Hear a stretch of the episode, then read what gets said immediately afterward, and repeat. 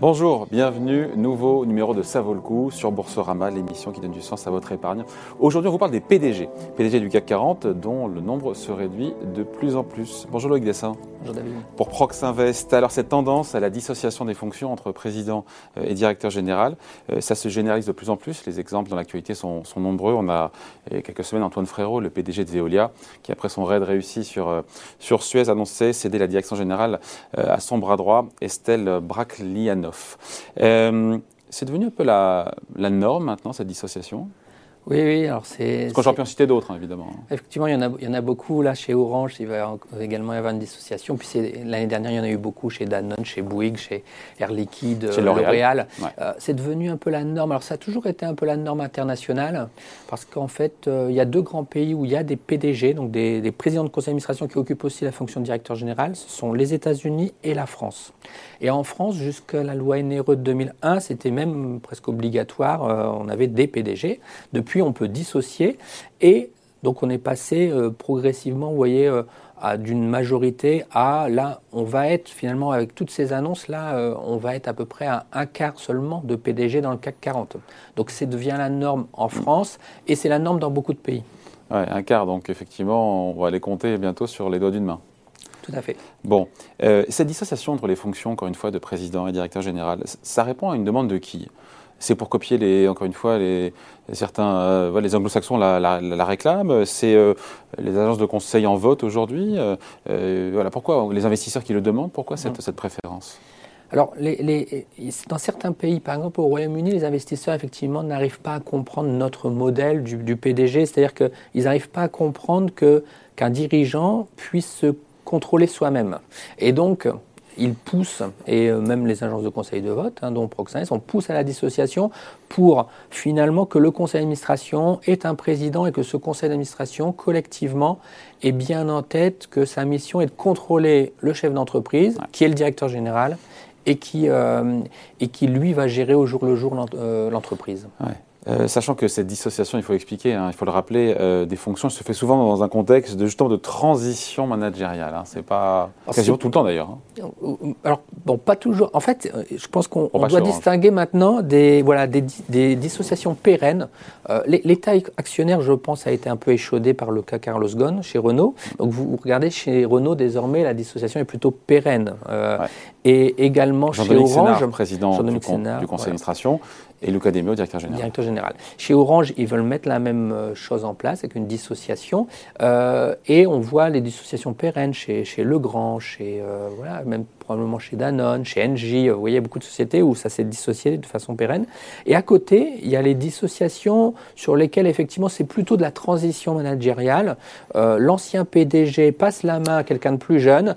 L'ancien PDG reste président et le nouveau directeur général peut-être deviendra PDG dans quelques années. C'est le cas, alors peut-être hein, chez, chez L'Oréal ou chez Air Liquide par exemple. On dit ceci parce que le président, le PDG veut rester, pardon de le dire comme ça, un petit peu, il, il a l'expérience, c'est un vieux sage, il veut rester dans la boîte, mais en même temps, il est... Euh, il chaperonne son dauphin, qui devient directeur général, qui peut-être voudra un jour voler de ses propres ailes et qui réassociera, je ne sais pas comment il faut le dire, les, fonctions, De, président et de directeur, général. Ça veut dire qu'en fait, on, revient à la case départ, là On revient à la case départ. C'est, voilà, je vous citais L'Oréal, mais vous voyez, L'Oréal, euh, Jean-Paul Engine, c'était PDG, resté président euh, quand Jean-Paul Agon est devenu directeur général. Jean-Paul Agon est devenu PDG. Et là, on a M. Hieronymus qui vient d'être nommé DG, Jean-Paul Agon qui reste président. Je ne sais pas ce qu'ils font en quelques années, mais, mais on sent bien qu'il y a effectivement cette, euh, voilà, cette ce processus de oui, chaperonnage, d'accompagnement. Euh, on l'a vu aussi chez Saint-Gobain, euh, où en fait on laisse quelques années, mais sous surveillance, le nouveau directeur général. Et, euh, directeur général qui voudra redevenir, encore une fois, PDG un jour. On se demande à quoi ça sert. Probablement. Alors peut-être, mais parfois non, en fait. Vous voyez, chez, chez Danone, finalement, ça a été plus compliqué. de Franck Ribou, on est passé à Emmanuel Faber, qui, était DG, PDG, et finalement, là, ils ont, ils ont changé la, la gouvernance. Mieux vaut que ce soit pérenne. Mieux vaut que ce soit pérenne. Je, Cette dissociation. Oui, nous pensons qu'il vaut mieux que ce soit pérenne parce que finalement, euh, le, monde va très vite. Les conseils d'administration travaillent beaucoup plus. C'est-à-dire que le, PDG, il a été créé par le régime de Vichy en, dans les années 40, en fait. Et avant, on pouvait dissocier. Après les années 40, on ne pouvait plus. Et finalement, la loi NRE a réintroduit cette possibilité. Mais le régime de Vichy, c'était finalement d'avoir un président qui décide un peu de tout. Vous voyez, qui est assez responsable, qui décide un peu tout seul. On est dans des régimes de gouvernance où on veut que maintenant que les conseils d'administration travaillent, travaillent beaucoup plus.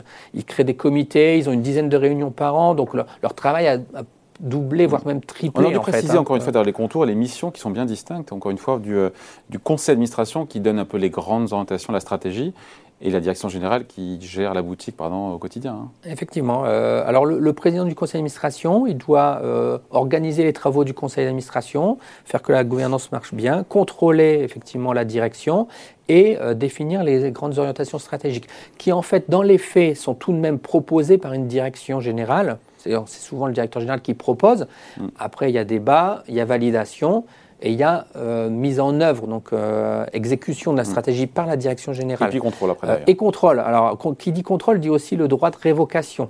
Donc, la, dissociation met le directeur général dans une situation où il doit rendre plus de comptes, finalement, mm. son conseil d'administration. Il reste un peu sous la coupe il reste un peu sur la coupe, vous voyez. Et donc, on a moins de PDG peut-être un petit peu omnipotents euh, qui parfois ont dérivé, comme un peu Carlos Ghosn ou un peu Jean-Marie Messi à l'époque, ou, même... Pour les cas les plus emblématiques. Oui, voilà, pour les cas les plus emblématiques. Bon. Euh, après, encore une fois, est-ce que, est que cette cohabitation entre le, le PDG qui devient président et son dauphin, directeur général, euh, se passe toujours bien Parce qu'on a quelques exemples d'Angie où c'était compliqué euh mm, Non, non, c'est sûr que de temps en temps, euh, les deux personnes, c'est vraiment un binôme en fait, hein, et donc ça doit être une relation de confiance.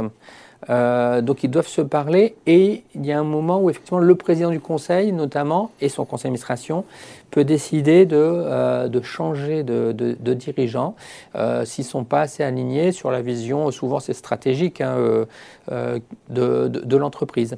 Et alors ça fait partie, on va dire que c'est assez normal finalement que ça, que ça arrive et donc il n'y a aucune garantie finalement tout de même que le binôme s'entende. Et on a parfois des problèmes de, transmission. C'est-à-dire qu'on l'a dit, mais le, président ou le PDG qui veut transmettre, il faut qu'il trouve le bon euh, dauphin. Euh, et si vous voyez, euh, par exemple, on a eu chez Score un revirement en six mois du choix du directeur général. On a eu chez Ipsos, alors là c'est même presque un peu caricatural, on a eu un changement après avoir choisi une nouvelle dirigeante, on, lui a demandé de, enfin on lui a mis dehors finalement du jour au lendemain. Donc on sent quand même que c'est sûr, c'est toujours plus compliqué ce travail collectif est plus compliqué. Être, d'accord seul, quand on a un PDG qui décide seul, c'est plus facile mm. d'être d'accord avec soi-même. Ça, c'est sûr. Mais euh, donc, euh, en matière de, gouvernance, quand c'est important dans son, ses critères et ses choix d'investissement, cette forme d'extinction des PDG, puisqu'on et donc cette dissociation entre présidence du conseil d'administration et direction générale, pour vous, ça va dans le bon sens? Quand c'est pérenne, quand c'est pérenne. Pour nous, ça va dans le bon sens quand c'est pérenne, euh, parce que ça traduit un travail plus collectif et finalement euh, un conseil d'administration qui, qui, joue son rôle. Voilà. Chacun sa place. Chacun sa place. Euh, et il y a de la confiance envers le directeur général qu'on a choisi, mais ça n'exclut pas le contrôle. Et, et donc c'est important effectivement en termes de gouvernance que chacun reste à sa place et euh, voilà et, fasse bien euh, sa partie, la partie de son travail. Allez, merci beaucoup. Explication signée Loïc Dessin pour Prox Invest. Merci. Ça vaut le coup revient la semaine prochaine ici chez vous sur Boursorama.